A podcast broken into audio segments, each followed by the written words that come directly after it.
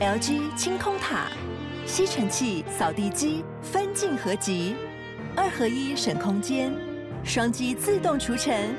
双击一体轻而易举。LG 清空塔。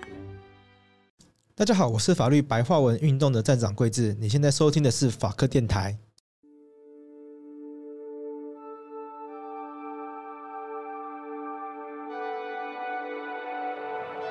前一阵子，因为精神病患涉及死刑、无期徒刑等重大刑案的议题，让大家开始关注起精神病患相关的司法议题。在过去的节目当中，我们比较常处理的是精神病患本身的责任能力问题，也就是民众常常会用所谓精神病患被当成免死金牌的这个议题来做处理。而我们在过去的节目中，其实已经说明过，这其实不能算是免死金牌，而这应该算是一种从刑法的观点来看，精神病患他究竟有没有为自己行为负责任的能力，这件事情却只是在法律上面需要获得检验的。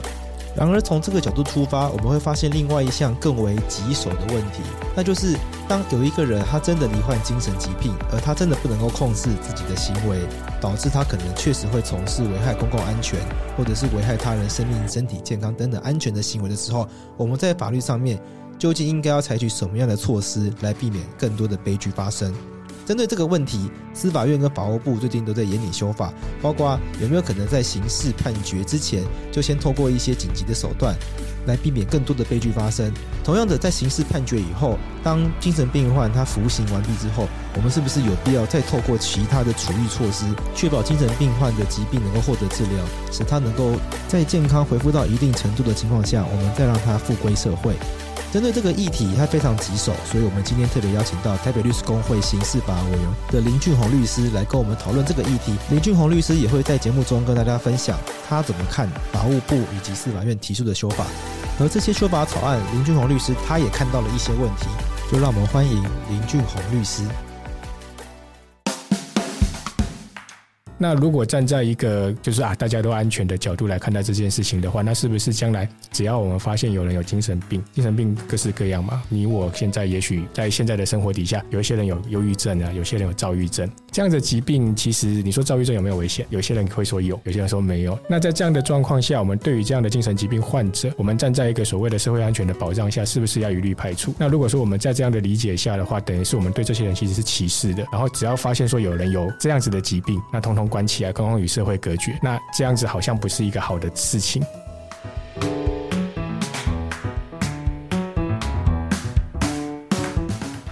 在嘉义杀警案这个案件中，当时嘉义地方法院一审是判决被告无罪的。今天我们要从嘉义杀警案的这个判决来做一个延伸，就是当时在无罪判决中，其实它还有另外一项。附带的判决，那可能是大部分民众都没有注意到的，就是在这个判决中呢，法院有判决，虽然被告无罪。可是必须要接受监五年的监护处分。那我们是不是可以先请李律师来给我们介绍一下，当时这个判决指的五年监护处分是指什么？呃，如果从五年监护处分来看的话，其实我们现实的状况大概都会把它转入相关的医疗机构。那只是这一些医疗机构实际上的效果到底算是什么？那在我的理解上，比较像是就是把人关起来。那关起来这件事情，并没有一个实质上的一个治疗上的治疗的效果了。因为其实就精神病患的治疗，它除了在在机构，也就是说在医疗院所之外，它其实包括了更多的层面，它可能包括了后续的家庭、后面的社区。因为精神病患者，他毕竟还是我们的一社会上的一份子，他不会是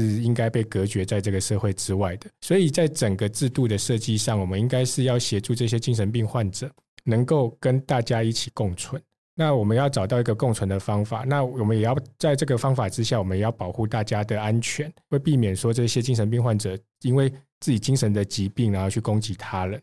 是，所以它整体上必须要透过整个医疗、家庭、社区还有国家资源的介入，然后慢慢的让他能够跟跟大家一起生活，也确保大家的安全。所以，呃，林律师的意思是说，在刑法的制度下面，虽然精神病患者可能会被判无罪，可是我们有一些制度是可以强迫把他关起来，是这个意思吗？对，我们的制度上会有这样子的一个状况。它是它是怎么设计的？它简单来讲就是把它放在像精神病院的一个地方啊。然后就把它放在里面。所以法官下监护处分的意思，就是说这个人必必须要被关在精神病院里面，这就是所谓的监护。对，原则上是他的操作方式就是如此，没有错。所以实质上在过去所诟病的就是说，这样子的状况下，到底是你要给他的是治疗，还是把他关起来？那在目前的资源可能没有那么充足的状况下，这给人家的感受上比较像是一种监禁，而不是一种治疗的一个效果。当然，我这个这样子的说法有点极端了啊。确实，我们实务上也也有一些，就是把它透过一种治疗的方式去做安排。那可是现在的医疗资源其实是不足的，所以很多的状况下，反而比较像是就是刚刚提到的监禁的这种效果。像我们看司法院最近针对这个议题，有开始提出一些草案，想要讨论。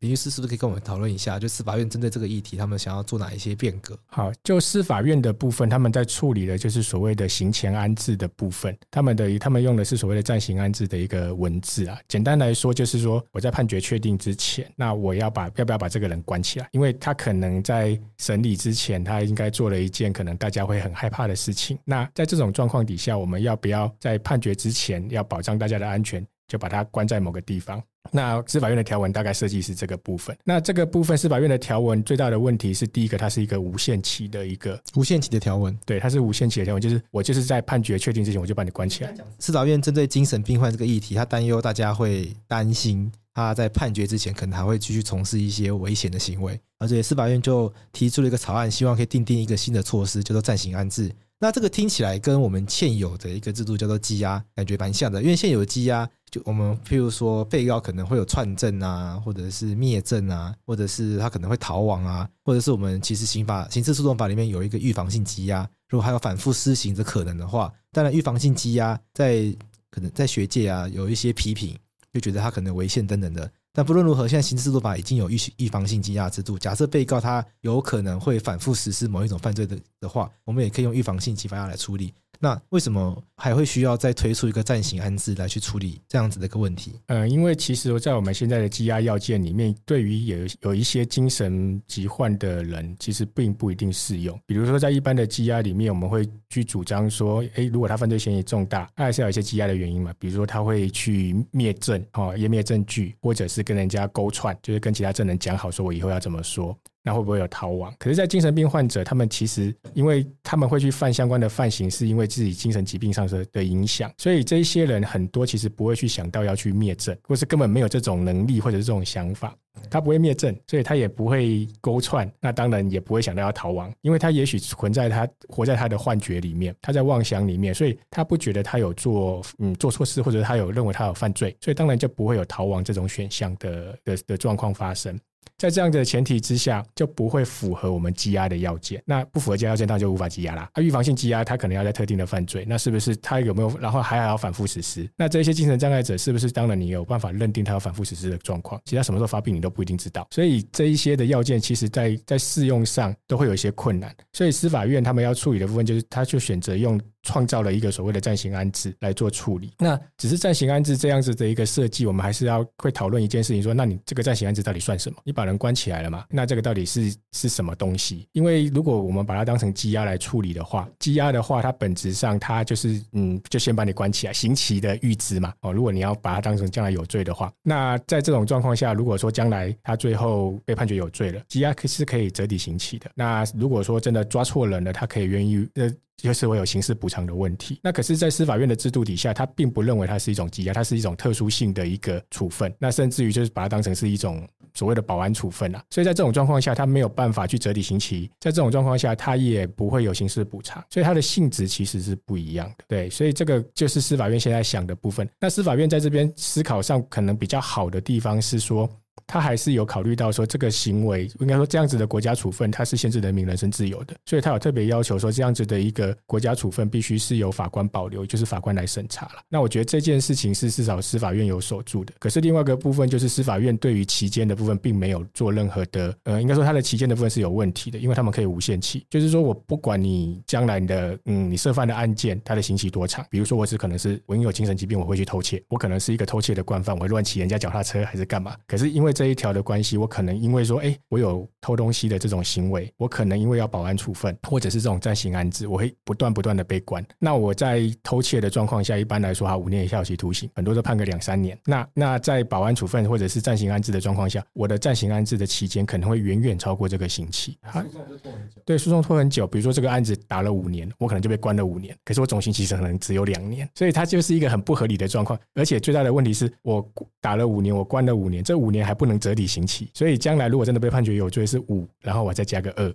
对，还要重新再去关，所以这整个制度设计上变成一个很没有道理的制度设计。我犯了一个错，对，那那。这样子的话，如果我将来以我是律师的角度，我就会觉得说，那我到底要帮要不要帮我的当事人去主张说他有精神上的疾病？我要主张他有没有刑法十九条？我如果主张他有刑法十九条，对，他看起来可能会得到一个无罪判决，可是他可能会被一个无限期的关押。我可能还是要把刑法十九条跟听众解释一下，它是指什么？刑法十九条的部分是在讲说，在行为人他在从事犯罪行为的时候，他有没有一个辨识能力？就是他自己知不知道自己在做什么，还有控制能力，他有没有办法控制自己在做什么？如果说他既然没有办法辨识他自己在做什么，也没办法控制他自己的这种状况下的时候，因为在法律人的理解里面，这样子的状况，他没有办法控制自己，也没有办法辨识外面发生什么事情，我们会认为说这样子的行为其实他不应该要负责，所以这样子的话就要判决无罪。我们刚刚讲的是判决前的处遇部分，那判决后。我们有没有一些相关的修法趋势可以跟大家报告呢？判决后的部分其实是法务部那边的版本，哦，是法务部的，法务部那边的部分，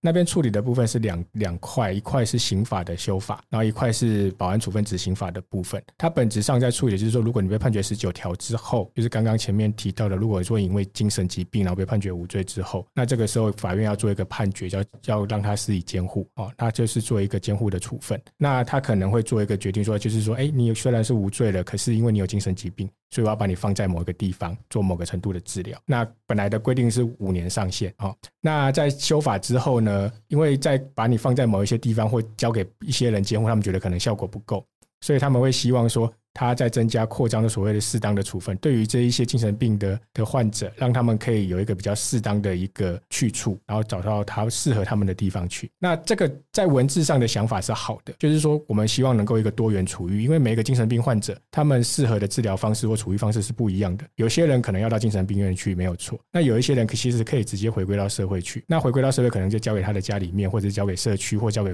部分的机构来解决。其他的部分，在保安处分执行法的部分，它就是在处理的。就是在执行的时候，他要用哪一些方式来做处理？那当然，他还是一样，他在这一次的设计里面，他还是希望说能够用多元处遇的方式来做处理。就是说，他会依照到每个受刑人他的实际上的状况来决定他的处遇方式，然后他让他的处遇可以多样化，来符合这一个受刑人的需求。那可是这边的问题还是在期限的问题，它基本上期限是一个无限期的，对，它这个就是两边都有类似的，都是无限期的问题。那除此之外呢？其实，在执行满一段时间之后，我们都会希望说，这样子的人能够回归到社会来。所以在执行完毕之后，或者是接近执行完毕的时候，我们希望法律上有个所谓的转衔。简单来讲，就是从司法的执行机关、矫治机关，或者是司法的医院里面转回，把它转回到社会上，哦，让他们回到社会上，这样子的转衔就是交接啦，哈。那那这样子的部分的话。我们会期望的就是说，他在交接的时候，能够让要接手的人能够只了解他的状况，然后去评估他的状况，然后去安排一个比较好的，让他一个回归到社会的一个计划。那这样子的设计的话，就可以让他满足这些个别的呃受刑人的需求，然后去让他逐步的回归社会，跟大家可以一起生活。那目前法务部的这个部分会有一些什么样的问题吗？因为法务部现在的是一个无限期的一种态样，那所以它会变成是说，实际上，嗯，它并没有办法去，应该是说我们心里是怀疑他们有没有办法真的在做所谓的多元处遇啦，因为就是一直关着啦啊。那现在的问题是在于我们在观察，应该说我们问了很多精神科医师，那精神科医师给我们的讯息大概就是说，其实我们不需要那么长的监护时间。因为在精神科医师的治疗上面，他们原则上每一个病人大概平均半年到一年，大概都会有一定的成效。那只是说，在这个成效之下，他们嗯必须要往下走。所谓往下走，就是回归到我刚刚前面一直提到的，反复提到，就是他应该要由